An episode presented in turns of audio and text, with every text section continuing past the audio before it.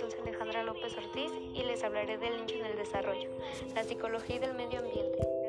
La ciencia de la, de la mente busca leyes universales en el laboratorio aislado y controlado. MECAL, 1977, es una de las críticas más elogiadas del enfoque en el entonces tenía la psicología del desarrollo sobre los problemas inherentes en la prodigna del laboratorio, como sucede en ambientes naturales.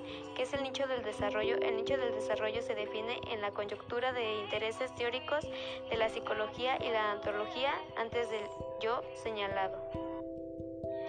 Está compuesta por tres sistemas que operan de manera conjunta como un gran sistema social y sociales en los que se vive el niño enseñarlo escenarios físicos y sociales. Witting afirma que una de estas poderosas formas de influencia cultural consiste en proporcionar las experiencias de la vida cotidiana. Costumbres del cuidado infantil. Los aspectos físicos del ambiente pueden configurar las experiencias del desarrollo del niño en el nivel básico mediante infecciones patogéneas o porosóticas. Cargador de niños en el en las espaldas. La forma de cargar a los niños puede tener distintas consecuencias como el patrón de experiencia visual o interacción sexual y ejercicio físico.